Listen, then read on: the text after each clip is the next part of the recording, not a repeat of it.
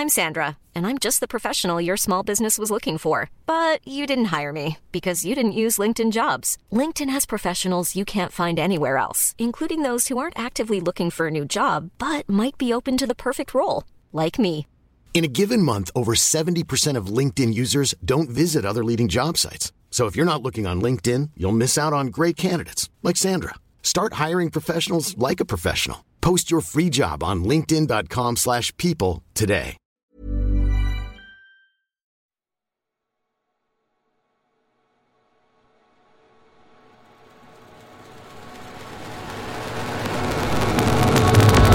Alternative Football. Salut Edouard, salut Mathieu, c'est la conscience qui vous parle, j'espère que vous allez bien. Je viens avec une bonne nouvelle, ça y est, on tient enfin notre premier invité pour cette saison 4. C'est Fabrice Boquet, le tout nouveau directeur général de l'OGC Nice. Il est disponible, euh, il passe par Paris, donc j'ai calé un rendez-vous au, au studio et je vous refais un petit topo. Euh, on avait reçu son livre à la rédaction cet été. Il s'appelle L'important, c'est les trois points. Et en gros, c'était un peu un résumé de la quête d'Alternative Football, à savoir comment expliquer que des brillants chefs d'entreprise euh, s'aventurant dans le foot éprouvent les pires difficultés pour euh, faire réussir leur club. Et en fait, lui, il revient notamment sur son parcours. Il est passé par euh, la direction générale de Lorient et il revient sur son parcours aussi plus globalement. Il sort d'école de commerce, il a fait HEC, il a travaillé dans la banque d'affaires Lehman Brothers, il a travaillé pour euh, euh, McKinsey, la société de, conseil. Et donc on se disait que ça serait intéressant de s'interroger à travers Fabrice sur ces nouveaux dirigeants qui sortent des grandes écoles de commerce, qui sortent, qui ont plutôt un parcours pour travailler en banque d'affaires et qui finalement finissent dans des clubs de foot. Donc savoir un peu ce qu'ils apportent ou non, leur vision, leur méthode. Euh, voilà. Donc euh, c'est la bonne nouvelle du jour. Et puis bah, maintenant c'est euh, à vous de jouer les gars. À toutes.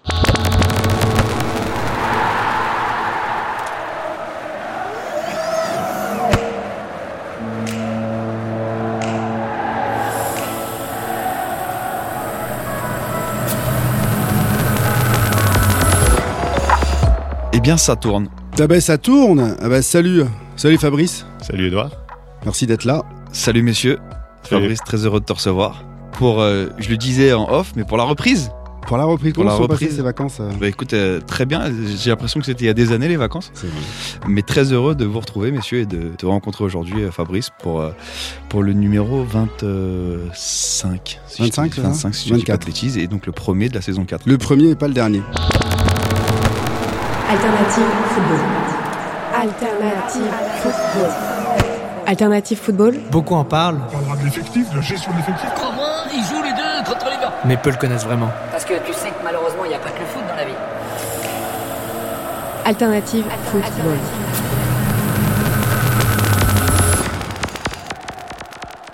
Alors on va rentrer euh, dessus dans le vif du sujet. euh, Fabrice, je vais pas te demander de te présenter euh, clairement, mais tout simplement ton lien avec le foot. Mon lien avec le foot, euh, je, je dirais pas qu'il vient du, du biberon, mais presque. Euh, De toute façon, mon, mon père a toujours adoré le football. Il m'a mis dedans dès qu'il était tout petit. Dès que j'ai pu, je pense jamais un ballon dans les pieds. Euh, voilà, donc euh, j'ai essayé de devenir footballeur pro, comme beaucoup. Je sortirai pas l'excuse de la blessure pour dire pourquoi j'ai pas réussi.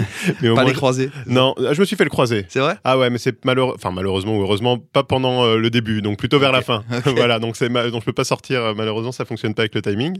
Mais voilà, mais au moins j'ai tenté et puis voilà et puis pendant tout mon parcours, bah, j'ai donc j'ai été joueur, euh, j'ai été éducateur aussi dans un club en région parisienne, surtout de gardien de but, euh, le meilleur poste. Euh, Ah, T'as été gardien de but. Ouais, ouais, j'étais gardien de but. D'accord. C'était, on m'a mis là-bas. C'était mieux.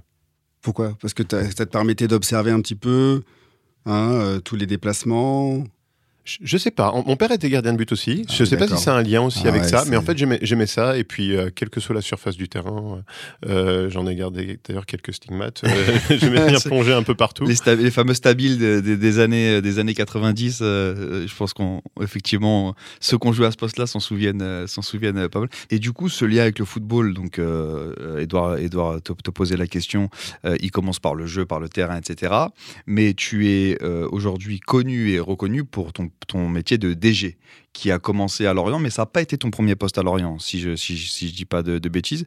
Comment euh, bah, comment ça démarre pour toi la carrière professionnelle, enfin, pas professionnelle sur le terrain, mais professionnelle dans le foot euh? Bah, i- ouais, y- y- effectivement, c'est ça a pas. En fait, c'est pas un long fleuve tranquille parce que et d'ailleurs, je suis souvent contacté et par des beaucoup de, de- de jeunes qui ont envie de faire carrière dans, dans le sport, dans le football et dans le sport. Et j'imagine que vous- tu, tu rigoles, j'imagine que c'est pareil Ouais. pour vous. Et en fait, c'est pas toujours simple de rentrer dans le secteur parce que même si c'est un secteur médiatique, ça reste bah, une constellation de petites PME et c'est beaucoup de fois en fait un secteur de réseau. Donc c'est pas toujours simple. Donc faut aussi avoir à un certain moment aussi un peu de réussite, mais il faut savoir la provoquer également cette réussite là.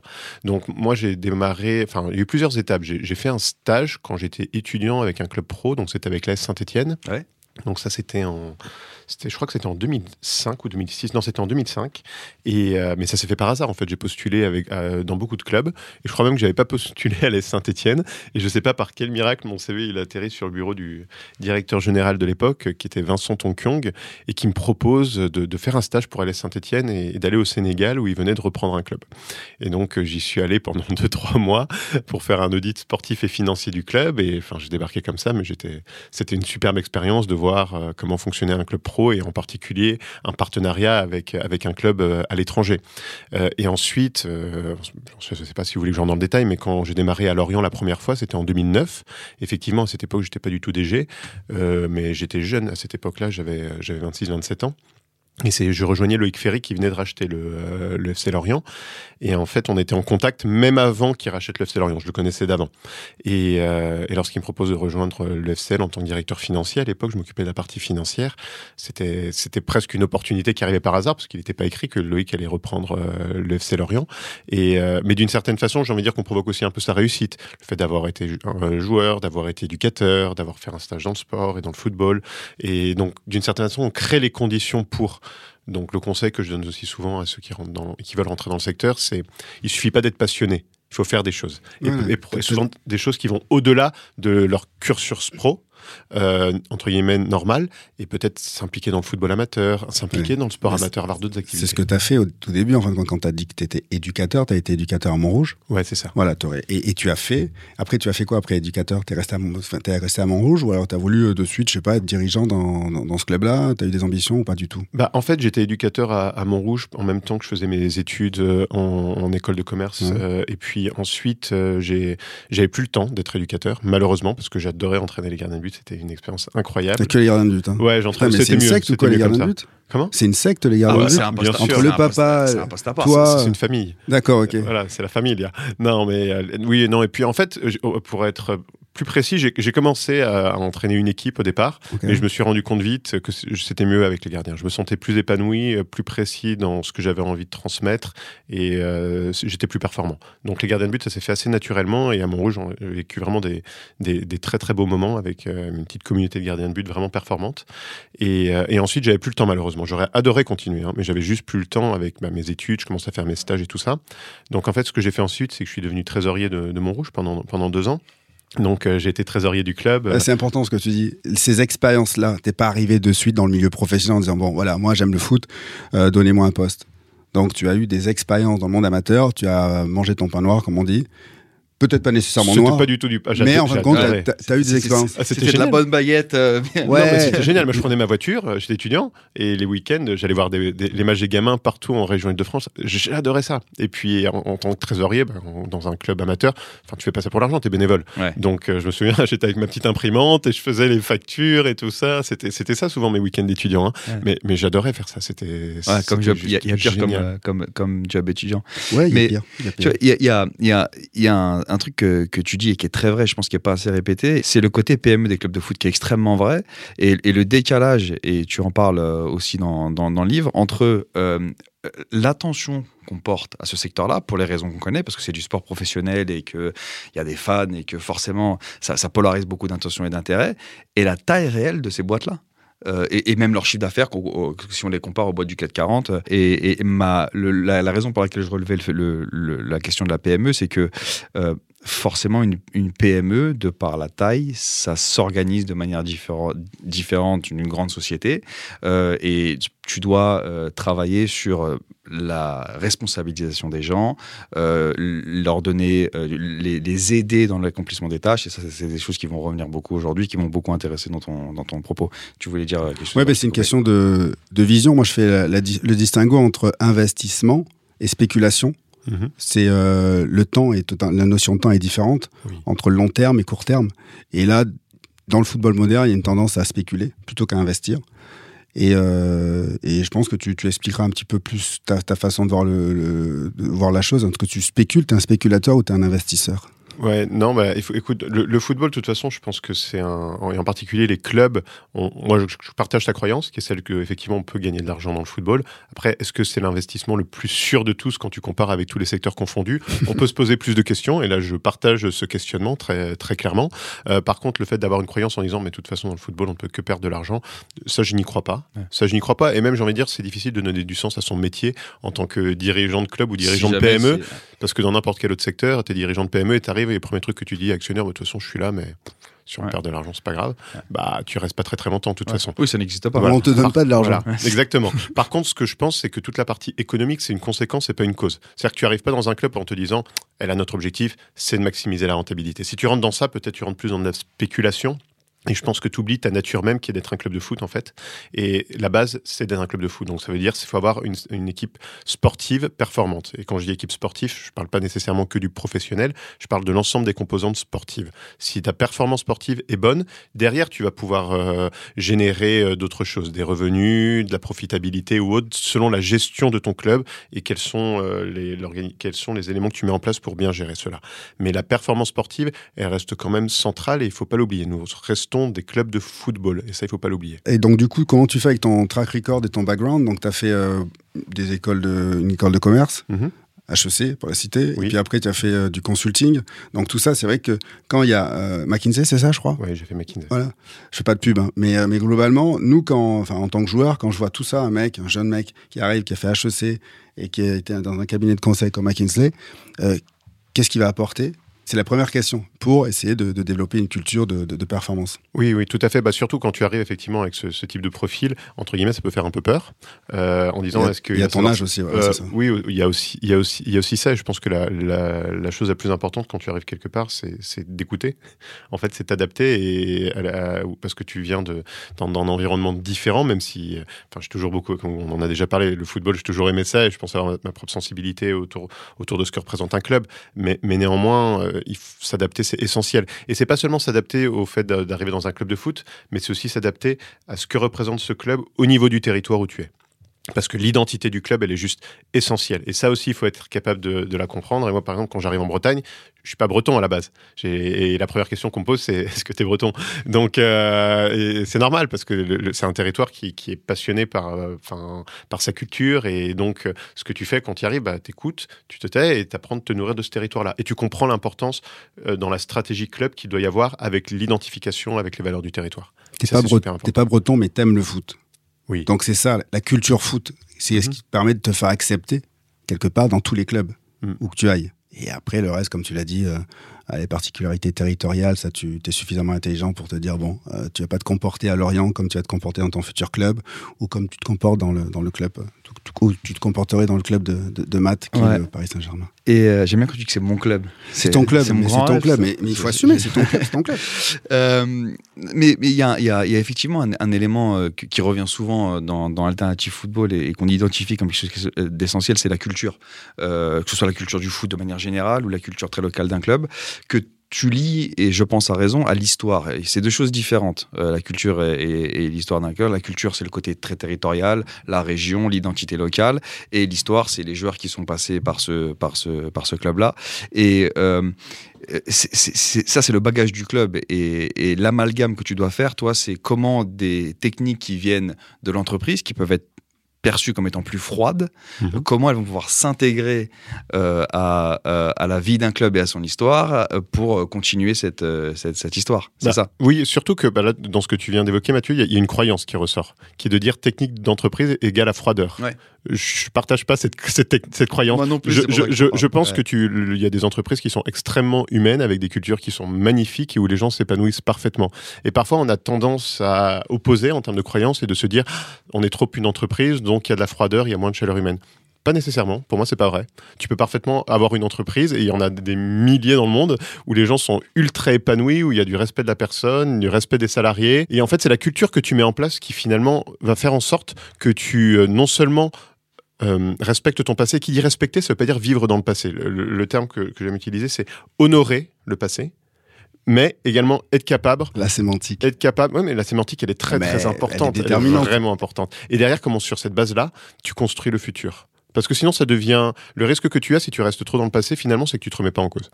Et on a toujours fait comme ça. Et donc, ce qu'il faut faire au contraire, c'est savoir qu'est-ce qui fait la force de ton club, qu'est-ce qui fait que ton club et dans sa stratégie va être aligné avec son territoire.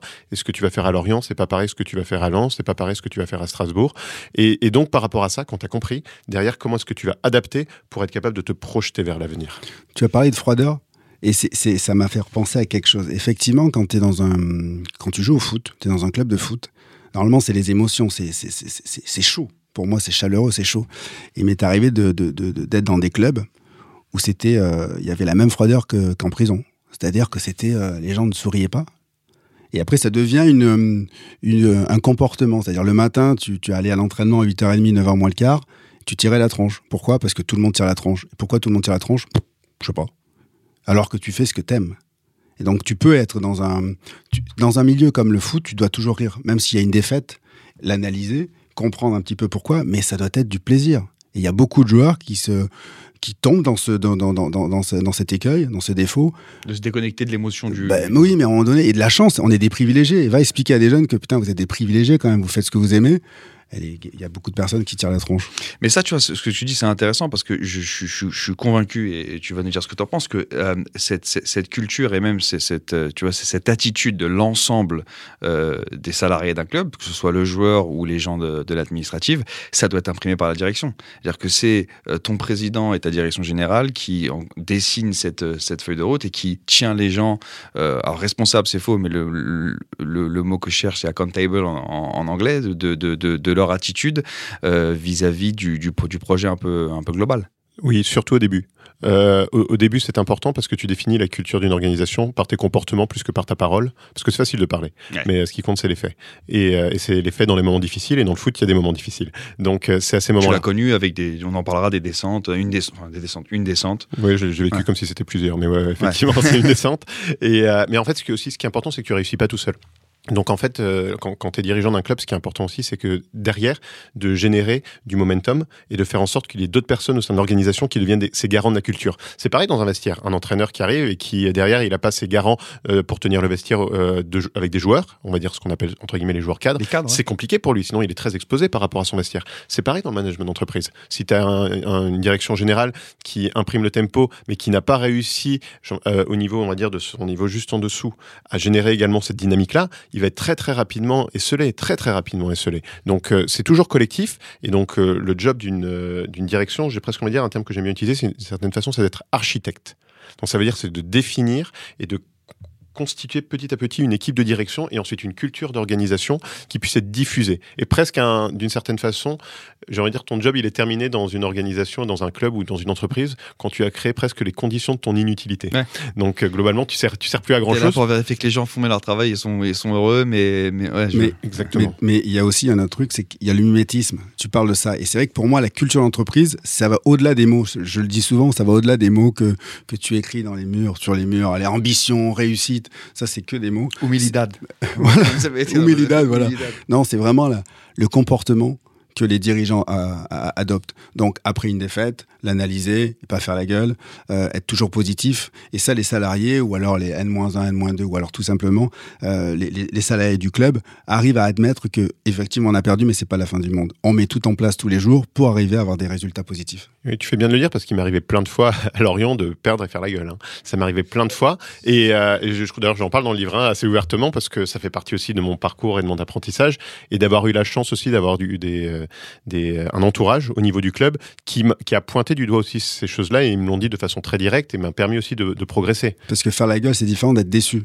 Faire la gueule, c'est un truc, c'est un comportement, c'est un mood pendant deux, trois jours. T'as perdu le match le samedi, le mardi, tu fais encore la gueule. Non, euh, t'as perdu le match le samedi, le samedi soir, tu peux être déçu, mais le dimanche, tu peux, tu peux revenir en disant, purée, ce qui s'est passé hier, j'ai compris, j'ai analysé, on a eu beaucoup d'occasions, on n'a pas concrétisé. Et donc, du coup, c'est c'est analyser un petit peu, un petit peu le match euh, euh, avec un peu plus de, de hauteur.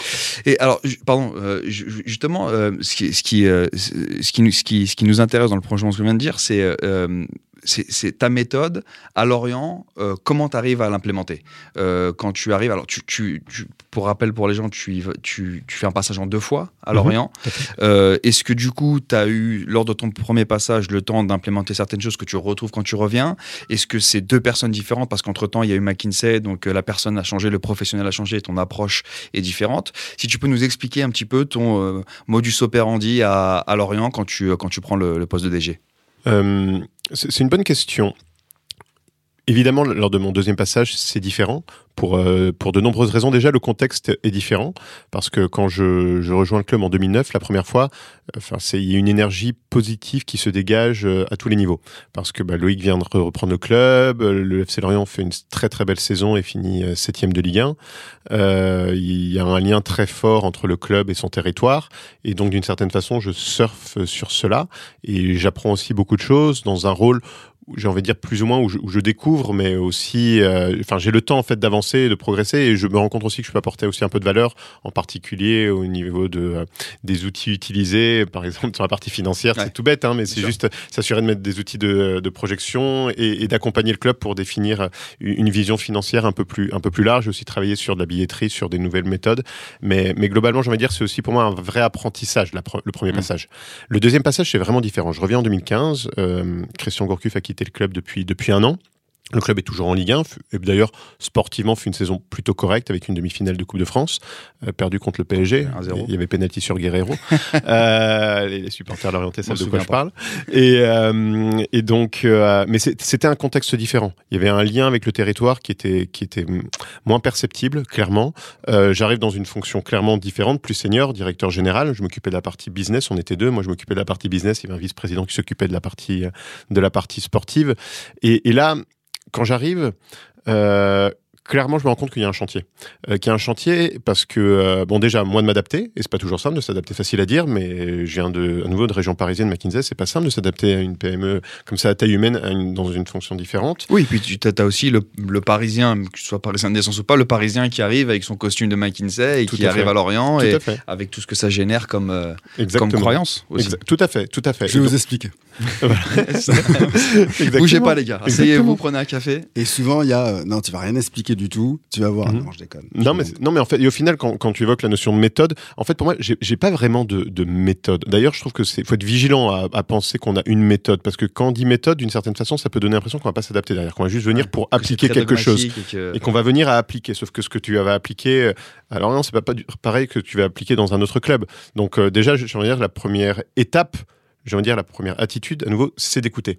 Et ensuite, c'est d'avoir des convictions. Bon, mes convictions, par exemple, c'est de dire, et on a pas mal parlé du résultat, c'est que le résultat dans le foot, bien sûr que c'est important, mais le résultat, c'est une conséquence. Et quand tu construis une stratégie club, au final, c'est pas différent d'une stratégie d'entreprise. Et ça veut dire que si tu changes de cap tous les six mois, tous les ans, t'arrives nulle part. Tu n'arrives nulle part. Donc, pour pouvoir construire, il faut construire un plan qui soit sur la durée et dans lequel le seul plan, ce n'est pas que le résultat. C'est quoi tes principes de fonctionnement, que ce soit au niveau administratif et au niveau sportif? Et donc, comment est-ce que tu vas mettre dans la boucle l'ensemble de tes équipes pour construire un plan sur la durée, avec des piliers administratifs, des piliers sportifs? Donc, j'ai envie de dire qu'en termes de conviction, la première étape, c'est déjà d'écouter et ensuite de collectivement construire la vision. C'est quoi la raison d'être du club? Euh, Quels sont tes piliers stratégiques? Quelles sont tes valeurs? Vers où tu veux tendre? Comment tu vas mettre en exécution cette stratégie Et si tu mets tout cela en place, alors l'objectif, c'est de tendre vers une dynamique de résultats, aussi bien euh, business que sportif, parce que les deux sont intimement liés, les deux ne s'opposent pas. C'est pas le sportif contre le financier, c'est le sportif et le financier. Et ça aussi, c'est une autre croyance où parfois on peut aussi avoir, mais n'a- pas lieu d'être. C'est toujours un équilibre de comment est-ce que tu arrives à piloter les deux.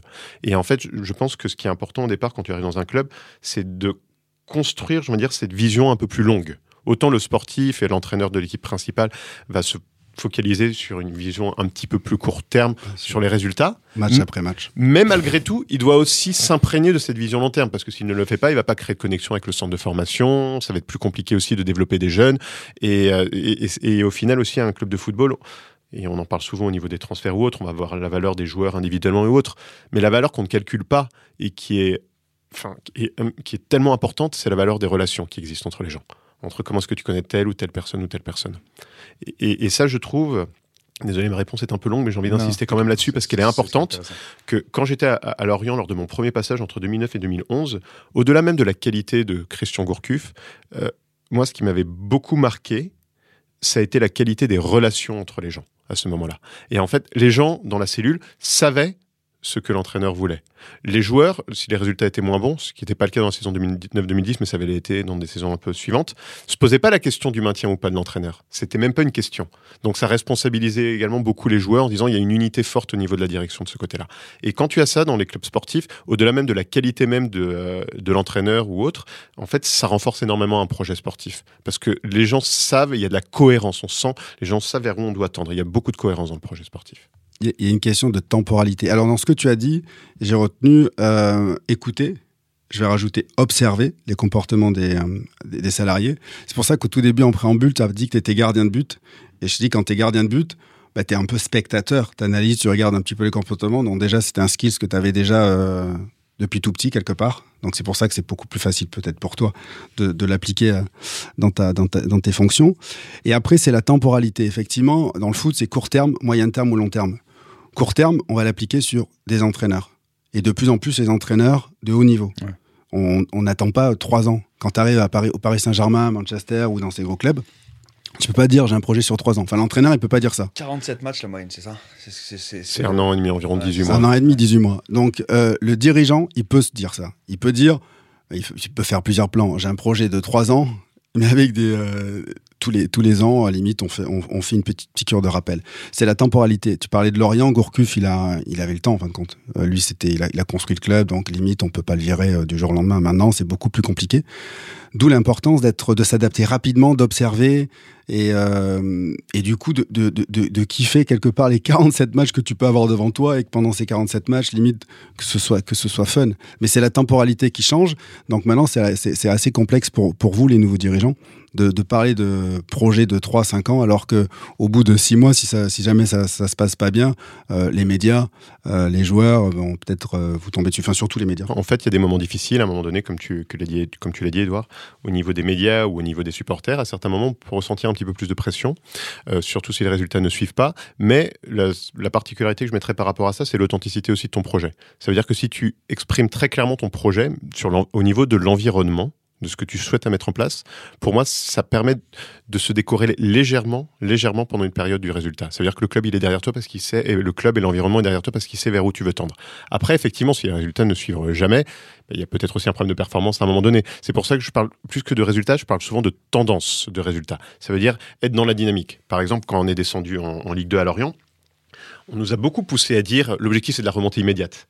Et on n'a jamais voulu le dire. Et euh, parce que l'objectif, on ne sait pas si on va réussir à remonter immédiatement. C'est le football fait que personne peut te dire on va remonter immédiatement. Et je me méfie beaucoup des discours où tu surpromets juste pour te protéger sur le court terme. Et au final, bah, tu peux pas assumer. Et tout simplement, tu contrôles pas tout. Par contre, de te dire on doit être dans la tendance vers la montée, ça oui. Ça oui, parce qu'au final, si tu mets les choses en place, tu dois créer cette tendance-là. Tu dois créer cette tendance. Il est bon, il parle. La sémantique est, est- est puissant parce qu'un objectif, c'est quelque chose que tu peux maîtriser. Le- la, la remontée immédiate, tu le maîtrises pas parce qu'il y a 19 autres équipes qui veulent monter aussi. Mhm, tout à Donc c'est- problématique et tu peux te, me- te mettre le feu direct. Tu, tu peux te le mettre le feu en interne et avec, avec, les, avec les supporters. C'est très bien. Et surtout que tu le maîtrises pas complètement. Une montée, ça peut, par exemple, tu peux très très bien travailler au niveau d'un club, peut-être parce que c'est le construire, c'est un puzzle, hein, construire un effectif euh, pour la montée, c'est complexe et tu peux faire beaucoup de choses très bien au niveau du club. Tu peux te tromper sur un poste. Euh, si tu te trompes sur ce poste, ça peut te coûter tout ton objectif de la saison. Ça peut arriver. Donc, et l'objectif, donc, c'est accepter ton humanité et le fait que tu puisses faire des erreurs, et accepter donc par rapport à ça euh, que tu dois être capable d'avoir une organisation qui soit capable de se remettre en cause et de les modifier. Et donc à Lorient, c'est vraiment ce qu'on avait vécu d'ailleurs, parce qu'on est descendu en Ligue 2. Première année, on monte pas, on finit même pas barragiste d'ailleurs, ce qui est une frustration en interne parce qu'on pensait avoir un, un très bon effectif pour l'accéder. Mais néanmoins, dans la tendance, dans ce qui avait été mis en place en termes de conditions de performance, il y avait beaucoup de bonnes choses. De l'extérieur, c'était pas nécessairement très visible parce que tu finis pas barragiste et parce que dans la qualité de jeu, il y a des gens qui, critiquaient et ça fait toujours partie du football ça. Mais par contre, dans les fondamentaux de performance au quotidien, on voyait, on voyait une vraie cohérence. Deuxième année, on sent également cette tendance. On, on, on est, ça se joue vraiment à pas grand chose. On a eu beaucoup de blessures en plus euh, euh, sur la deuxième partie de saison qui nous coûte probablement la place de barragiste. Et la troisième saison, euh, là, les choses se mettent un peu plus en place. Euh, mais en fait, ce n'est qu'une continuité des deux premières. S'il n'y a pas les deux premières saisons de Ligue 2, la troisième saison ne se passe pas comme ça et le club remonte en Ligue 1. Et ensuite, pareil, vous regardez aujourd'hui euh, l'évolution, l'évolution de, de, Lorient, qui a eu deux maintiens difficiles, mais deux maintiens quand même. À Lorient, il faut jamais galvauder un maintien. Et aujourd'hui, il y a une certaine forme de continuité avec un entraîneur qui est issu euh, du centre de formation et qui est au club depuis une dizaine d'années. Et dans l'effectif aujourd'hui du, du, FC Lorient, à peu près, sur les 11 joueurs titulaires, il y en a 8. Ils étaient déjà là l'année de la, l'année de la remontée du club.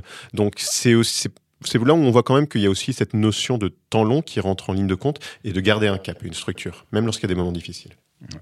Et euh, l'autre chose qui m'a interpellé dans, ton bouquin, c'est la notion euh, d'anticipation. Euh, qui, revient, qui, revient beaucoup, notamment euh, l'anticipation, euh, pour être très factuel, sur que prévoit un contrat, le, les contrats des joueurs d'un point de vue du salaire, et tu parles de l'importance de la gestion de la masse salariale quand tu, quand tu gères un club qui est un point extrêmement intéressant. Qu'est-ce qui se passe si on descend? Et ça, c'est des choses qui sont pré-négociées et préparées. comment l'anticipation dans un dans un football qui vit au rythme d'un match toutes les semaines, tu, encore une fois, tu l'as fait accepter, tu l'as fait comprendre aux gens et, tu, apprends à tes équipes. Quand je dis à tes équipes, c'est autant les joueurs que tes équipes administratives, commerciales. Euh, tu, leur apprends une temporalité différente dans leur travail, à savoir, oui, vous avez des livrables, c'est indéniable, on a des sponsors à trouver pour la saison ou pour plusieurs saisons, on a un match à jouer ce week-end, mais euh, le projet, il est euh, celui-ci à temps X, donc je veux que vous allouez du temps à préparer l'avenir. Comment on le fait accepter ça? On le fait accepter, je pense, euh, par, les, par les faits, parce que il est plus agréable de travailler quand tu as un, temps d'avance que lorsque tu es toujours en train de subir ton quotidien. C'est assez désagréable finalement de subir son quotidien. On aime bien pouvoir avoir une certaine forme de contrôle et de maîtrise. Sauf que on imagine qu'on peut l'avoir, mais on ne sait pas ce que c'est. Et en, je me souviens lorsqu'en arrivant à Lorient, on a fait un petit questionnaire en interne et ce qui sort que où le club est très fort, c'est dans la gestion de l'immédiateté. Je, je, je, je, te, je te comprends ça parce que ça m'intéresse. Ça prend quelle forme ce questionnaire? C'est-à-dire que l'ensemble des salariés reçoivent un, un, un, oui. un, un PowerPoint à remplir euh... C'était un questionnaire, pas un PowerPoint. Un, anonyme? questionnaire. An oui, tout à fait. Tout à fait. Euh, parce que si c'est pas anonyme, derrière, ça peut être biaisé. Mm. Euh, donc c'était anonyme. D'ailleurs, chaque année, on a fait ce questionnaire en interne. Et chaque année, les résultats étaient partagés à l'ensemble des, des, des salariés. Ça incluait les joueurs? Bonne question. Non, ça n'incluait pas les joueurs. Ça n'incluait pas les joueurs. Euh, je c'est une bonne question. À refaire, je pense pas que je les inclurais à nouveau. Je pense pas que je les inclurais, euh, pas parce qu'ils sont pas salariés du club, ils le sont euh, à part entière, ouais. mais, mais les questions qui se posaient, euh, pour moi, étaient plus liées, j'aimerais dire, à des métiers de, de bureau plutôt qu'à des métiers plus où tu es au... Mais c'est une bonne question. Et par contre, ce questionnaire était un, un c'était un bon outil pour présenter les pratiques managériales et même vis-à-vis -vis de la direction, on se met aussi entre guillemets à nu parce que ouais. c'est aussi une, euh, ah une ouais. vision de ce, comment les gens perçoivent le fonctionnement du, du, club. Et donc pour moi, ça permettait derrière d'avoir un plan d'action. Et en fait, on jugeait autour de trois éléments euh, notre évolution en tant que santé de l'entreprise. Le premier, c'était est-ce qu'il y a un alignement sur vers où on veut tendre? Donc ça, c'est la première chose. Et ça, on avait des éléments très précis avec des questions pour y répondre. Le deuxième, c'est est-ce que on exécute bien la vision que l'on a? Donc euh, ça, c'est le deuxième aspect. Et le troisième aspect, parce que parfois dans un club de football, ça nous arrive aussi, est-ce qu'on est ouvert vers l'extérieur? Et j'en parle parce que parfois, dans un club de foot, on peut avoir tendance à, à cause du quotidien, avoir la tête dans le guidon et pas s'ouvrir suffisamment sur l'extérieur, pas voir ce qui se passe dans d'autres clubs, pas voir ce qui se passe dans d'autres géographies, pas voir ce qui se passe dans d'autres sports, voire ne pas voir ce qui se passe dans d'autres industries. Donc, si on respecte ces trois éléments qui sont, est-ce qu'on a une vision qui est partagée? Est-ce qu'on a une bonne qualité d'exécution? Et est-ce qu'on a une ouverture vers l'extérieur? Donc c'est ces trois éléments-là que nous étudions euh, avec le questionnaire. Et derrière, là où on voyait qu'on avait des forces, on les mettait en avant, parce que l'objectif, c'est pas que de s'auto-flageller, il hein, faut mettre en avant ce qu'on fait aussi très bien, et c'est un sentiment de fierté. Et deux, mettre en avant également là où on peut devenir meilleur, quels sont les plans d'action qu'on mettait par rapport à ça. Et c'est dommage de ne pas impliquer les, les, les, joueurs, voire les starters sportifs, dans l'exécution. Parce que l'exécution aussi, ta culture, enfin, quand si tu mets tous les, les, les gens de bureau, là, c'est mm -hmm. ça c'est bien, ils vont vouloir exécuter au jour le jour, mais c'est les joueurs aussi et, l'entraîneur aussi qui doit être impliqué à ça. Parce que voilà. L'entraîneur faisait partie du questionnaire. Ah, l'entraîneur. Oui, oui, oui. Le- tout le département sportif en faisait partie. C'était Ok. pas que pour l'administratif, Ok, d'accord. mais pas les joueurs sur le terrain. Ah, Pas pas- les- ni du centre de formation, ni de le- l'effectif professionnel. Mais, euh, mais tout le staff professionnel, euh, cellule de recrutement, directeur sportif, tous remplissaient ce Et pourquoi questionnaire. tu veux pas les impliquer? Ou tu les impliquerais pas? Ils étaient impliqués dans. Enfin, on leur partageait le, ce qu'il en sortait. Ok. euh, ce, qui, euh, ce, qu'il en, euh, ce qui en ressortait. Après, là, on peut peut-être pas rentrer trop dans le détail, mais si vous regardiez le détail des questions posées, je pense qu'il y en a certaines qui s'appliqueraient assez peu à leur quotidien. J'avais une, une autre question aussi, parce que c'est vrai qu'on parle de la fonction DG. euh, Écoute, ça s'est fait un peu par, euh, par, par- de façon fortuite, d'une certaine façon. Je travaille dans un cabinet aussi anglo-saxon dans, le conseil dans le sport depuis un peu plus d'un an. Et, euh, et, le groupe Ineos est un groupe euh, anglo-saxon également. Donc, euh, on, a été mis en relation de cette façon-là. Et puis, on a de fil en aiguille, on a, on a échangé. Et, c'est une superbe opportunité dans un club avec une, ambition formidable, un actionnaire très, très costaud. Et, et franchement, c'est génial. J'ai très, très hâte de démarrer à temps plein début novembre.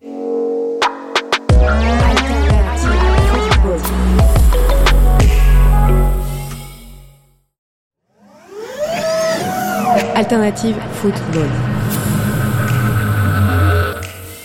J'ai une question. Vas-y, parce qu'après, Pratico- j'en ai, j'en ai une pour toi. C'est vrai Ouais. Pratico-pratique. Donc, dans ton futur club, donc tu vas, tu vas écouter, observer, tu vas mettre en place euh, certaines choses, tu vas, tu vas, tu vas te diluer, tu vas, tu vas pouvoir communiquer avec euh, tout ton staff, toutes les, tous les salariés, ce que tu veux faire. La question, par exemple, vous avez euh, un entraîneur, Favre, euh, voilà, mais est-ce que tu participeras avec euh, Flo Ghisolfi au recrutement éventuellement de, du personnel sportif, enfin du- d'un staff, d'un joueur. Est-ce que tu participes pour savoir si euh, le joueur ou l'entraîneur éventuellement futur que, euh, que, que Flo choisit puisse rentrer dans euh, la vision que tu, que, tu, que tu as et que tu veux pour le, pour le club Hmm. Alors, deux commentaires par rapport à ça. Un, le diable est dans les détails, donc le mot participe mérite d'être précisé. Mm. Donc ça, c'est la première chose, donc j'y reviens ensuite. Et ensuite, la deuxième chose, moi, je suis un grand convaincu de l'intelligence collective. C'est-à-dire, je ne crois absolument pas à l'expert clé qui gère tout et qui fait tout. Et de moins en moins dans le monde dans lequel nous vivons, je pense qu'on est dans un monde très incertain, très complexe. On ne sait pas comment tout cela va évoluer, que ce soit dans le niveau du foot ou ailleurs. Et je pense que l'objectif de toute organisation, ce n'est pas de prédire le futur, mais d'être prêt à toute éventualité. Et la meilleure façon d'être prêt à toute éventualité, c'est d'avoir une intelligence collective. Donc ça veut dire que lorsque l'on travaille avec Flo ou avec d'autres personnes, et c'est pareil aussi dans, dans- Oui, notre organisation, il faut qu'on soit en mesure d'échanger. C'est pas il gère, il pilote, il prend ses décisions tout seul, on, ne discute jamais. Que ce soit aussi bien avec moi ou que ce soit aussi avec l'actionnaire, avec Dave Bradford, c'est un travail collectif. Et je pense que dans les conditions de performance qu'on va mettre en place, c'est que ça soit un travail collectif. Après, les gens sont responsabilisés, euh, ils, ils proposent, ils préconisent, ils avancent. Par contre, c'est toujours un travail collectif. Il doit se justifier, par exemple, il décide de changer d'entraîneur parce qu'il pense que. Je dis pas, c'est fictif, c'est pu- purement fictif, c'est pour avoir un cas d'école pour que les gens puissent comprendre. Euh, vous êtes en concertation. Oui, tout à fait. Voilà, que- mais, pour que ce soit dans, dans cohérent. tout, mais dans toutes les décisions, bien sûr, il faut. De toute façon, la force d'un projet, c'est la cohérence du projet au niveau de la direction. Parce que si t'as pas d'alignement à, ce- à ce moment-là, quand c'est dur, ça vole en éclats et ça dégouline dans toute l'organisation. Je dis ça parce que c'est pas tout le temps le cas. C'est Non, mais ça. c'est c'est ce que, je, ce que je voulais noter sur ça, et ça fait écho à ce qu'on disait tout à l'heure, tu sais, sur le fait d'inclure les gens dans les réflexions, de, de les faire participer, etc. Il y a, quelque chose que je, que je, que je voulais rappeler. Euh, nous, on a la chance de travailler avec plus de 500 clubs sur, euh, sur cinq continents, et je crois pas avoir euh, vu deux modèles pareils, même dans les clubs de multi-owner- de multi-ownership type Citigroup ou Red Bull Football, chaque club a quand même il y a une réalité du football qui est, qui est- qui est très difficile à, à combattre parce qu'elle est culturelle, c'est la verticalité. Je ne sais pas si tu l'as, toi, beaucoup, euh, beaucoup euh, rencontré à Lorient, mais euh, et en tout cas, ce que, ce, que, ce que tu proposes et ce que tu évoques vient un peu à contre-courant de ça et je trouve ça très vertueux. Mais traditionnellement, le foot, c'est un milieu où tu as des personnes très fortes dans un organigramme Mhm. qui prennent des décisions descendantes et avec une, deux personnes dans chaque club. Ça peut varier, ça peut être le DS, le directeur sportif, pardon, ça peut être le président, c'est rarement le DG d'ailleurs, ça peut être le coach qui incarne un projet. Et, les dérives du foot, c'est que euh, la décision euh, et l'attention est polarisée autour de ce mec-là et que tout part de lui et tout est vertical. La difficulté, je, je, je pense, euh, d'introniser une nouvelle méthode dans le foot, c'est de casser ça. Et comme tu le dis, de faire des clubs de foot, des, euh, des sociétés qui sont euh, beaucoup plus organisées qu'elles l'ont été au C'est du bon sens en fin de compte. Je- je- dans- sur ce sujet-là, moi, j'ai personnellement pas du tout envie d'être donneur de leçons. Ils ont, on a une bonne méthode, et les autres n'en ont pas. Franchement, il y a des clubs qui fonctionnent extrêmement bien, euh, que ce soit en France et, euh, et en Europe. Et je pense, comme tu l'as très bien dit, euh, euh, Mathieu, il y, a, y y différents modèles selon les différents types de clubs. Je pense que ce qui est clé, effectivement, comme tu l'as dit, c'est incarner un projet. Et il faut des gens qui incarnent un projet médiatiquement. Ça ne veut pas dire être le projet. C'est pas la même chose. Incarner n'est pas être. C'est différent. Il est Donc, bon, ah, je suis désolé, hein, bravo. Non, non, mais c'est ça. mais c'est de la sémantique. Mais, c'est important. Ça, ça doit être un claim, ça doit être un gimmick, mais tu as tout à fait raison. Et par exemple, excuse-moi, euh, je te coupe, dans ton club, c'est ça le problème. Alors, N'ouvrons pas la page. Ok, euh, petite parce que- parenthèse. Parce que là, Vas-y. Non, et tu vois, par exemple, un club qui a eu une très belle réussite pendant de nombreuses années, qui est par exemple un club comme Liverpool, euh, je trouve que c'est un club qui a réussi à le faire de façon extrêmement brillante. Tu vois, extrêmement brillante. Et pourtant, on parle d'un des plus grands clubs euh, du monde. Donc, donc, donc, donc c'est pas, c'est pas que ça n'existe pas. Ça existe. Il y a des clubs qui le font, qui le font très bien aussi. Donc, je pense que euh, c'est, c'est pas, enfin, je pense pas qu'on a, qu'on a inventé l'eau chaude. Euh, je pense juste que c'est, comme tu l'as dit tout à l'heure, Edouard, c'est du bon sens. Et c'est du bon sens. Et c'est, pour ça que on est dans un secteur, en fait, c'est un secteur où il y a plein de tentations. Il y a de l'argent, il y a de la médiatisation, il y a tout ça. Et donc, euh, euh, malgré ton humanité et le fait de vouloir dire moi je suis comme ci, moi je suis comme ça, à un moment donné, ces éléments-là, ça vient taper. Et ça vient te toucher. Ça vient te toucher. Donc, c'est pour ça que c'est toujours important de jamais oublier et d'avoir des gens dans son entourage aussi qui te rappellent toujours écoute, c'est bon, c'est un costume, c'est pas la réalité. Donc, ça, c'est la première chose. Et deuxième chose, Le costume du les, lion, les- gens avec lesquels tu t'entoures, c'est pas seulement une question de compétence, c'est aussi beaucoup une question d'attitude, d'attitude. Et, et comme ça, tu construis et tu fais des erreurs et c'est la vie, quoi. Enfin, L'entreprise où tu fais pas d'erreurs, euh, ça veut dire que tu fais rien. Et ne rien faire, c'est la plus grave des erreurs. Donc au final, euh, voilà. Donc c'est et c'est construire comme ça collectivement et sur 100 décisions. Je, je le dis dans le livre, mais je le vis vraiment comme ça. euh, tu feras toujours des erreurs et peut-être tu en fais tu prends 70 bonnes décisions, 30 pas bonnes. Et c'est avoir l'humilité dans ta culture euh, d'entreprise et l'intelligence collective qui te permet de remettre en cause ces 30 moins bonnes sans t'entêter et de t'adapter pour les améliorer. Et comme ça, progressivement, tu vas tranquillement t'améliorer. Et puis aussi, comme dans toute entreprise, tu as des cycles. Et à un moment donné, tu as un cycle, tu le termines, tu sens peut-être que tu as un petit peu moins d'énergie et, euh, et tu t'attaches pas comme si tu étais un arbre à un chêne de, de 300 ans avec tes racines et tu dis maintenant, il est temps d'aller vivre autre chose. Et c'est comme ça. Et la vie est faite comme ça. il y a quelque chose que tu dis dans, dans, dans ton livre sur lequel je voulais solliciter Monsieur Cissé, c'est, c'est tu dis que on peut croire que le joueur, euh, il faut faire attention justement à comment tu lui donnes un feedback ou qu'il faut, faire, faut prendre des pincettes parce que c'est le joueur, c'est quand même le centre euh, d'intérêt, etc. Et tu dis, c'est à travers les équipes, les gens les plus à même de comprendre et d'accepter des feedbacks parce qu'ils sont jugés depuis qu'ils ont 10 ans. Est-ce que ça te parle ça? Mais carrément. Ce qu'il me dit là, Fabrice, euh, nous on est habitués. Entre un, un jeune joueur qui vient d'arriver et qui te dit euh, Putain, Edouard, tu, tu récupères aucun ballon, donc c'est compliqué, donc c'est une critique, alors qu'il vient d'arriver. Ou un ancien, un entraîneur, parfois on faisait remonter à des entraîneurs, différents entraîneurs, que les entraînements n'étaient pas suffisamment euh, intensifs, qu'il avait déconné dans sa communication. Lui, c'est la même chose. Nous, on est habitués à ça. Et puis en plus, ça, ça va. Le pire, c'est quand c'est les supporters qui ont jamais tapé dans un ballon, qui vont dire Ah, t'as été nul, t'as ici ceci, mais on accepte. Ou les chroniqueurs, ou les- on accepte ça. Donc, il n'y a aucun souci avec nous. Et donc, parfois, c'est pour ça que nous, on peut être froid aussi, radical, avec des personnes qui n'ont pas l'habitude d'avoir cette approche-là. Mais nous, on sait que ça nous fait, ça nous fait avancer. Parfois, ça nous détruit. Ça peut nous détruire, mais ça nous rend plus forts. Donc, euh, oui, on est habitué à, ce- à cette critique, à ce feedback. Constructif, d'ailleurs.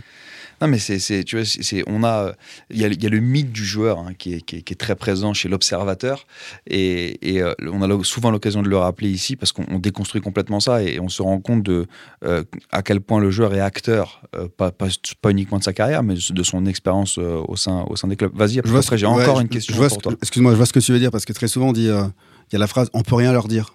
On peut rien lui dire. C'est pas qu'on peut rien nous dire, c'est que on nous dit trop souvent à un moment donné. C'est-à-dire que, euh, tu vois, c'est la critique quand tu fais un mauvais match. C'est pas qu'une personne qui nous dit qu'on a fait un mauvais match. C'est, euh, on parle de dizaines de milliers, voire des centaines. Maintenant avec les réseaux sociaux, c'est des millions. Donc, pff, à un moment donné, trop c'est trop, quoi. Ok? Donc c'est pour ça choisir le feedback, euh, voilà. Mais c'est parfois c'est usant. C'est pas, tout- c'est pas, on peut rien leur dire. C'est, c'est bon, on a compris. Et, et le feedback dans le football aussi, c'est surtout quand tu es à la direction d'un club, c'est complexe parce que le football, c'est un sport ultra complexe. Et puis, tu as le moment du feedback. Tu, tu donnes un exemple euh, qui, qui m'a fait marrer. C'est tu dis, euh, on, rentre, on rentre d'une défaite, tu es dans l'avion à côté du coach, je le bombarde de questions. Ouais, ça, Et, pourquoi et, ça, et si tu le dis après, tu dis, je le referai pas parce que je sais que c'est avec ce coach-là, c'est pas le moment, c'est pas comme ça qu'il veut le véhiculer, etc. Et c'est pas seulement avec ce coach-là, c'est juste, c'est pas la ça. bonne attitude d'une Ouais, direction. C'est Jamais pas chaud. c'est- exactement. Chaud. Et c'est là où justement, en tant que dirigeant, c'est là où c'est intéressant, c'est que tu fais ce métier par passion et pour les émotions, mais aussi d'une certaine façon, à certains moments, tu dois savoir contrôler tes propres émotions. Ça, Et moi, en plus, avec mon sang colombien, c'est pas Ouais. toujours simple. Euh, c'est pas toujours simple, mais ça fait partie du job. Parce que si tu ne le fais pas, tu n'es pas en train d'incarner ta fonction telle que tu l'es. Et ton rôle en tant que dirigeant, ce que je dis souvent aussi, c'est pas c'est pas de se protéger, c'est de protéger. Et ça, c'est essentiel. Et ça, ces attitudes-là que, que j'ai que j'ai eues dans un avion et, et d'autres d'ailleurs, comme tu disais tout à l'heure, Edouard, faire la gueule en rentrant dans un vestiaire, ça m'est aussi arrivé au début. Et j'ai eu la chance aussi d'avoir un environnement bienveillant autour de moi et cet esprit collectif de me dire Fabrice, fais attention à ça. Et au début, ça fait mal, c'est du feedback, hein, mais après, tu sais quoi? T'as raison. Et comme ça, tu y travailles, tu travailles, tu travailles. Et en plus, le- le- derrière, tu peux avoir tendance à dire, bah, je m'échappe, je le fais plus, je rentre plus dans le vestiaire ou autre. Non, Non, c'est pas la bonne pas attitude. Exactement. Tu l'affrontes, tu t'améliores. Et puis ensuite, tu poses la question. Vous avez senti ça, vous avez senti quoi? Et comme ça, tu t'améliores progressivement. T'as raison de faire- Excuse-moi de te Non, couper, hein, Matt, mais t'as raison de dire affronter ça. Parce que parfois, tu perds 3-0, et là, tu vois pas, le, tu vois pas les dirigeants. Parce qu'ils sont énervés, et, et du coup, t'as vraiment l'impression en tant que joueur qu'ils qu'ils fuient, qu'ils sont pas dans le même bateau. Par contre, quand ça gagne, je me rappelle dans un célèbre club, quand on gagnait, il y avait tout le monde. Du maire à ceci, à cela. Ah là, il fallait se Les faire deux maires, les Et, deux euh, maires. et il, fallait, il y avait tout le monde. Mais du coup, euh, voilà, ce qui qu'on aime, ce qu'on aime bien, nous en tant que joueurs, c'est euh, ça gagne, ça perd. On est là, on est autant déçus que tout le monde, mais que c'est pas, c'est pas la fin du monde. C'est la vérité d'un match, et le match d'après, on va essayer de le gagner. Je fais un rétro-pédalage, c'est la question à laquelle je faisais référence que je voulais absolument te poser, euh, parce que ça, me- paraît essentiel. euh, ça touche à la construction de l'effectif, qui encore une fois euh, est au centre, au centre des choses dans le football. Tu, parles dans ton, dans ton ouvrage d'une taille optimum pour, pour un effectif, aux alentours de 24 euh, joueurs qui incluraient trois gardiens, avec un noyau de 16 joueurs, de 16 joueurs qui inclut les cadres et les joueurs, les joueurs qui vont donc jouer le plus, complété par soit des joueurs d'expérience qui acceptent de jouer un petit peu moins parce qu'ils sont en fin de carrière, soit des jeunes joueurs qu'on veut développer. Euh, J'ai trouvé ça hyper intéressant et je voulais le confronter au regard de Monsieur Cissé. Euh, c'est quoi, toi, ton avis sur ça, qui a été dans des clubs? Euh, Est-ce qu'il t'est arrivé d'arriver dans, dans un club ou d'avoir été dans un club et de regarder l'effectif et de dire on est trop, on n'est pas assez, il y a trop de jeunes, il y a trop de vieux, il y a trop de ceci, il y a trop de cela. Est-ce que tu as ce regard-là vraiment quand tu es joueur ou est-ce que tu te concentres sur euh, ta perf avec euh, le groupe qu'on a construit autour Non, non, mais je, je regarde bien entendu ça. J'ai adoré hein, cette, euh, cette analogie, enfin ce- cet exemple, parce que concrètement, il matérialise et il explique ce que j'ai ressenti et ce que tous les joueurs ressentent. Dire qu'un joueur va jouer tous les matchs ou que tout le monde part avec le même, euh, sur le même pied d'égalité, c'est pas possible. Donc très tôt, il faut un discours très clair. Tu l'as expliqué, je crois qu'il y a les études, c'est 16, pour, 16 joueurs qui ont, fait, qui ont 87% du temps de jeu. Et c'est exactement ce qui se passe. Et si tu expliques ça à ton groupe, il y aura pas, il y aura personne qui fera la gueule. Je te raconte une anecdote. Didier Deschamps, quand il me recrute à Marseille, à Paris, par- à, Monaco, pardon, il me dit Edouard, est-ce que tu veux, tu veux venir à Monaco? Je dis Ouais, je suis, motivé et tout.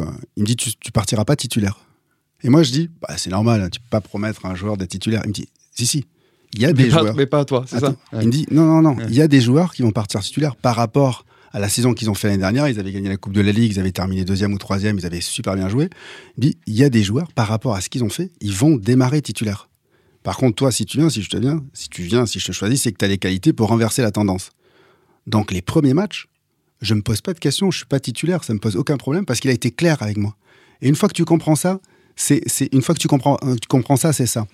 Et, euh, et pour les jeunes, c'est la même chose. Donc, effectivement, moi, j'ai compris. Et après, il faut juste savoir dans, dans- si tu es dans les 16 ou dans les 8. J'enchaîne, on est, on est proche du terrain. Euh, je, veux, je veux rester pas trop loin avec la notion de, de, de, de performance de, et d'équipe de, performance, sans vouloir passer deux heures dessus parce que c'est un peu mon sujet de prédilection. Mais euh, ça revient, ça revient dans, dans, dans ton livre également. Euh, et je voulais te poser une question. On a, on a pendant très longtemps, et nous on l'a vu dans nos, dans nos relations avec les clubs et dans les cycles de- de développement de nos relations avec les clubs, pendant très longtemps la performance était une prérogative staff À savoir, le staff, l'entraîneur et les gens qui l'accompagnent s'occupent de la partie performance. Ça inclut la nutrition, ça inclut euh, le travail de la data, l'analyste, etc. Aujourd'hui, on est plus sur une tendance où, je pense à raison, la performance, donc le travail de l'analyse de la performance, que ce soit pour le développement des joueurs, euh, l'analyse du travail de l'équipe ou le recrutement, devient une fonction club. À savoir, on crée ce silo euh, dans le club qui va rester en place en fonction des arrivées des départs des, des, des staffs. Euh, avec toi, ton, ton, ton, ton, background, est-ce que tu considères effectivement que c'est là la place de la performance, à savoir une fonction club qui reste et qui crée une méthode? Et encore une fois, je prends des pincettes sur méthode, euh, euh, sur, sur, le, sur, sur le terme méthode euh, par rapport à ce qu'on a tout à l'heure, ou est-ce qu'il doit y avoir quand même, euh, je, pense avoir, en tout cas j'ai mon avis sur, sur la question, il doit y avoir quand même une grosse influence du staff sur ce travail lié à la performance spécifiquement. C'est euh, une question passionnante qui, à nouveau, je pense, dépasse le cadre même de la performance. Mais on peut, pareil, faire une analogie avec le monde de l'entreprise, qui est de se dire, quand tu es dans une organisation, est-ce que tu veux que la connaissance et l'expertise de ton organisation, elle appartienne à des gens ou elles deviennent demain une connaissance collective? Et je pense que ton objectif, c'est que tu n'as pas envie que lorsque des gens quittent une organisation, que de perdre tout de suite tout le savoir. C'est et c'est pareil dans un club de foot. C'est la même chose. Donc, ce que tu viens de dire au niveau de la perte peut aussi s'appliquer dans des bureaux administratifs, au niveau, par exemple, de quelqu'un, je ne sais pas, qui détient toute la relation commerciale avec euh, tes partenaires, et demain il part et tu perds la moitié de tes partenaires. Bim. Bah non. Comment est-ce que tu fais en sorte pour que ça devienne une force club et pas seulement une force un de d'un ou de deux individus. On peut également appliquer cela pour d'une certaine façon pour des routines. Ça veut dire des processus que tu mets en place, des réunions ou autres qui deviennent, j'ai envie de dire, culturels. Est-ce que ce sont des réunions qui sont mises en place par un dirigeant et le jour où ce dirigeant part, tout disparaît Ou est-ce qu'au contraire, ça devient tellement fort culturellement qu'un nouveau dirigeant qui demain arrive, Il est eh obligé. il est obligé de le mettre en place parce que c'est fortement culturel. Et en fait, on parle de la même chose là. Lorsque l'on parle de performance, euh, qui est un terme très large, euh, donc c'est très très large, je pense qu'au-delà de la perf, c'est plutôt de se dire est-ce qu'on a envie d'avoir des connaissances qui sont club ou est-ce que des connaissances qui appartiennent à certaines personnes ou le jour où ils vont quitter l'organisation vont juste complètement disparaître avec eux. Donc ça et donc à partir de ce paradigme ça ouvre le champ des possibilités qui est extrêmement large qui est comment est-ce que tu fais en sorte pour que l'expertise soit un bien collectif et pas un bien individuel. Ah, Mais c'est, c'est, Merci beaucoup pour ta, réponse. Et c'est un, c'est un vrai sujet actuel parce que c'est encore une fois, je parlais de ma verticalité tout à l'heure, c'est, c'est aussi un vrai changement de culture pour le foot parce que tu as l'habitude, quand tu recrutes un entraîneur et son staff, qu'il arrive avec euh, l'ensemble de ses méthodes et de ses habitudes. Et donc la difficulté que vont demain avoir les clubs à dire au coach, alors euh, pas de problème, on, on s'est mis d'accord sur ça. En revanche, tout ce qui est euh, la nutrition, potentiellement la psycho, euh, euh, la data euh, et la tech, ça c'est le centre de la performance et tu bosses avec eux. Tout à fait. Mais aussi, on n'est pas, pas des robots, on est des êtres humains. Donc, ça veut dire que demain, tu es, par exemple, des expertises club très fortes au niveau de la nutrition, au niveau de la psycho, au niveau de l'intégration des joueurs dans ton effectif, au niveau de la vidéo, au niveau de la data, etc. Super, il faut continuer à développer ces connaissances-là. Mais quand et quand un staff arrive, d'une certaine façon, il sait dans quel environnement il arrive et tu sais aussi pourquoi tu le recrutes et tu sais qu'il va être capable de s'insérer dans ton projet club. Mais ce staff aussi, avec sa propre diversité, sa propre unicité, va être capable d'apporter des choses. Donc c'est pas seulement, je vais dire un peu à l'anglaise, plug and play, tu décroches, tu remets, mais également que ce staff va t'apporter aussi quelque chose, va te permettre de devenir toi aussi meilleur demain. À nouveau, on, est, on est dans un métier de relations humaines. Donc comment est-ce que déjà tu gardes donc cette notion expertise club et comment avec ce nouveau staff, il faut qu'il se sente bien aussi, il faut pas qu'il se sente, se sente comme un alien dans un truc où il maîtrise rien du tout. Donc il faut aussi qu'il y ait une relation humaine qui se crée parce qu'au final, tu es presque dans un fonctionnement presque matriciel, où tu vas avoir, donc, par exemple, au niveau de la performance nutrition club, euh, psycho club, etc. Mais aussi, ces gens-là, d'une certaine façon, vont aussi rapporter au nouveau staff. Donc, il faut qu'il y ait aussi qu'un un lien humain qui se crée. Que l'amalgame si- soit fait. Exactement. Et si, et si le staff sent qu'il n'a aucun lien ou n'est pas en mesure d'influencer, ça va être aussi très frustrant pour lui et il va pouvoir, pas pouvoir s'exprimer complètement.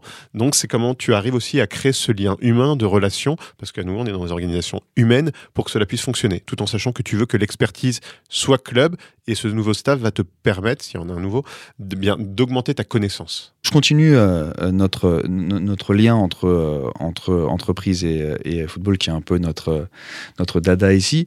Euh, alors, sans, sans rentrer trop dans la technique, parce que c'est c'est pas l'objet non plus, mais sur la notion de risque, euh, il y, a une- il y a une perception qui est la suivante, c'est que pendant, et je te dis ça par rapport à des expériences personnelles, hein, très longtemps, le foot s'est considéré comme étant un peu au-dessus des risques systémiques euh, euh, et, euh, et, euh, et elle en a, pour le coup, en France particulièrement et dans le monde aussi, vécu.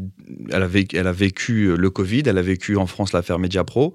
Euh, Est-ce que tu penses que ces phénomènes-là, qui ont forcément impacté les clubs et leur économie de manière générale, a un peu soigné euh, les, les dirigeants dans leur approche des risques et euh, dans leur volonté de mieux se préparer à ce type de phénomène C'est. je- Comme tout à l'heure, je ne rentre pas dans donner des leçons aux dirigeants Non, des- clubs. Par contre, ce que je pense, c'est que le football euh, est soumis aux aléas du monde et va le devenir de plus en plus et n'est sûrement pas un acteur séparé de- des aléas du monde. Donc, que ce soit, dont tu parlais du Covid ou autre, mais il y a aussi tout simplement les problématiques RSE, euh, où le football doit assumer également le fait que d'un côté, la performance est important. Par exemple, moi, j'ai aucun souci à dire, oui, oui, vous savez quoi, l'équipe professionnelle, elle se déplace en avion privé. J'ai pas de souci à le dire par rapport à ça. Parce que tout simplement, c'est nécessaire par rapport à la performance sportive. C'est nécessaire par rapport à la performance sportive. Donc, j'ai pas de souci par rapport à ça. Par contre, ce n'est pas parce qu'il y a cette spécificité-là qui est autour de la performance que tu ne peux pas mettre des choses en place autour de ça. Donc, je pense qu'il y a des problématiques RSE qui vont devenir de plus en plus importantes pour les clubs de football et les clubs sportifs dans leur globalité et qui doivent être prises en compte pas seulement comme un pan annexe d'une stratégie, mais au contraire comme une dimension essentielle de la stratégie club. Donc ça, je pense que ça c'est un point. Ensuite, euh, bah, on est dans un secteur footballistique où les revenus ont beaucoup, beaucoup, beaucoup grandi euh, ces dernières décennies. Euh, je pense pas que ça soit indu. D'ailleurs, on l'a vu avec, euh, récemment avec l'évolution des droits télé et pas que en France. Ce n'est pas indu. Le football, c'est un sport populaire et il faut toujours être vigilant qu'il y a des nouvelles générations qui arrivent. Il y a des nouvelles tendances également qui apparaissent et c'est quelque chose qui se cultive. C'est quelque chose qui se cultive et il faut. Et je pense qu'il faut avoir conscience de la du côté populaire du football et de la notion d'accessibilité du football. Euh, donc, euh, je pense qu'il faut être vigilant par rapport à ça. Il y a le temps long et le temps court. Le temps court, c'est aujourd'hui, c'est un club et un, pas un club, pardon, un sport où il y a énormément de revenus, mais sur la durée, ça peut rester aussi un peu fragile. Et aussi, il faut pas oublier que je pense que si on aime le football, c'est parce qu'il y a une certaine forme d'incertitude. C'est ce qui fait la spécificité aussi de, de, de, de ce sport. Et, euh, et, le plus on tend vers la concentration des richesses, le moins cette, euh, cette incertitude existe. Et ça peut générer aussi, je pense, à terme aussi quelques frustrations. Donc comment est-ce qu'on arrive à créer aussi des conditions de compétitivité où différents clubs peuvent avoir leur chance? Je pense aussi que c'est important. Je voudrais que tu. Euh, je pense que c'est important parce qu'encore une fois, on est sur le cœur de l'activité, que tu nous parles un peu plus de la notion de valeur d'effectif et des facteurs de la valeur de, cette, de, de cet effectif tel que tu, tel que tu les détailles dans, dans, ton, euh, dans ton ouvrage. Oui, donc la, la, la valeur d'effectif, déjà, d'un point de vue purement absolu, c'est, ça veut pas dire grand chose parce qu'on sait jamais vraiment ce que ça veut dire. Il y a des outils hein, qui existent, j'en parle, hein, tout le monde connaît, je pense, Transfermarkt. Transfermarkt, voilà. voilà. Mais, mais bon, tout le monde, dès que tu vas parler de Transfermarkt, tu vas toujours avoir quelqu'un qui va hocher la tête ouais. et qui va dire, ouais, mais les valeurs. Ouais. Donc en fait, je pense que euh, quand on parle de valeur d'effectif, il faut, faut pas réfléchir en absolu, il faut réfléchir en relatif. Ça veut dire que c'est pas tellement le montant en tant que tel qui apparaît, mais plutôt ton classement par rapport à un environnement, c'est-à-dire par rapport à d'autres clubs. Et là, par contre, je pense que c'est euh, des analyses qui font, qui font plus sens. Et effectivement, si on a une vision très analytique, un peu plus froide, on va dire d'une certaine façon de, la performance d'un club, eh la croissance de la valeur de ton effectif est un, est un élément très important. Et, et, si tu réfléchis autour de la valeur de ton effectif, je la distinguerai en trois, trois composantes. La première, bah, c'est ton effectif, pas seulement pro aussi, mais aussi jeune quelles sont les conditions de performance que tu mets en place pour que un joueur à un instant T ait telle valeur et demain puisse augmenter à avoir telle autre valeur? C'est pas seulement individuel c'est aussi collectif. Faut qu'il y ait la performance collective hein. euh, tes joueurs se valorisent plus si tu finis troisième du championnat que si tu finis 16e donc ça c'est la performance collective. Ensuite c'est la qualité de ta cellule de recrutement et quand on dit cellule, à nouveau, c'est pas que la cellule. Pour avoir une cellule de une cellule pardon de recrutement de qualité, il faut être très connecté avec l'entraîneur, il faut créer des relations humaines. Donc ta capacité à identifier des bons profils, ta capacité aussi demain, si les joueurs doivent partir, à créer aussi de la valeur pour ton club. Et la troisième dimension pour ta valeur d'effectif, c'est euh, ta capacité à mettre en avant également des jeunes issus du centre de formation. Si tu fais ces trois choses-là, eh bien en fait, tu, as, tu crées les conditions de maximisation de la valeur de ton effectif. Il y a plein de choses euh, dont je pense on, par, on, parle, on parlera offline de, de, de, toute façon. Euh, Monsieur Cissé, est-ce qu'il y a un sujet en particulier que qu'on n'a pas encore abordé, euh, que tu voulais absolument non, aborder avant de, tous de les rendre l'antenne? Non, tous les sujets étaient, étaient, cool, on a bien expliqué, et, et je pense que le, le, le, le nouveau visage des dirigeants euh, et, euh, et celui-là et puis je pense qu'il est de c'est bien. Ça fait du bien d'avoir des, des, des, visages comme ça des j'aime bien j'aime bien. En non, tout cas j'aime bien. J'aime bien ces visages là et donc euh, je comprends entièrement et j'espère que les gens comprendront que, euh, que c'est pour le bien. Et puis sans, effectivement sans rentrer dans le côté méthode qui peut être qui peut qui peut paraître très square ou, le dogme. L'idée c'est pas de dire qu'il y a une méthode qui fonctionne. L'idée je pense, euh, euh, si on regarde un peu remédiation, c'est que bien entendu le football comme tous les autres secteurs c'est un secteur qui évolue. Il y a de nouveaux profils, des gens qui viennent de parcours divers et qui apportent des solutions à peut-être les limites d'organisation et de fonctionnement du football jusque-là. Peut-être moins de verticalité, euh, on inclut plus les gens, on donne des mandats aux gens dans leur métier respectif, on se renseigne un peu plus euh, pour dérisquer les, les, décisions qu'on va prendre. Et ça, c'est plutôt, je pense, une tendance qui est, qui est, qui est, encourageante. Bah, écoute, en tout cas, c'est passionnant parce que c'est la, la vérité d'aujourd'hui et la vérité de demain sera probablement aussi continuera à évoluer. Et, c'est ça qui est super, c'est une aventure et c'est pour ça que je trouve ça passionnant de pouvoir travailler dans un secteur qui, à la fois, euh, bah, je concilie mes deux passions, qui est d'un côté bah, le football, passion depuis tout petit, et aussi le, le management d'entreprise. Et donc c'est extraordinaire et je vous, je vous remercie aussi pour l'invitation parce que euh, la qualité des échanges vraiment et les, et les questions sont vraiment top. Donc je suis passé un super moment avec vous. Et Partager, vraiment, on, on s'est régalé aujourd'hui et, euh, et ben on te souhaite euh, que des bonnes choses avec euh, l'OGC Nice, Euh, beaucoup de réussite et beaucoup de plaisir euh, et d'émotion, parce que tout commence avec l'émotion. Et un gros merde. Ouais.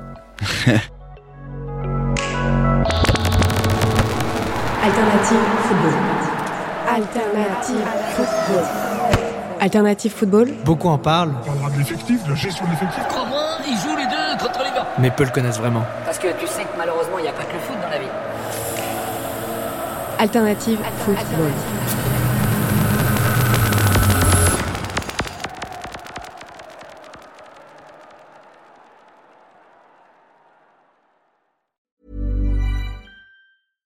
Small details are big surfaces. Tight corners are odd shapes. Flat, rounded, textured, or tall. Whatever your next project, there's a spray paint pattern that's just right. Because Rust new Custom Spray 5 in 1 gives you control with five different spray patterns. So you can tackle nooks, crannies, edges, and curves without worrying about drips, runs, uneven coverage, or anything else. Custom Spray 5 in 1. Only from Rust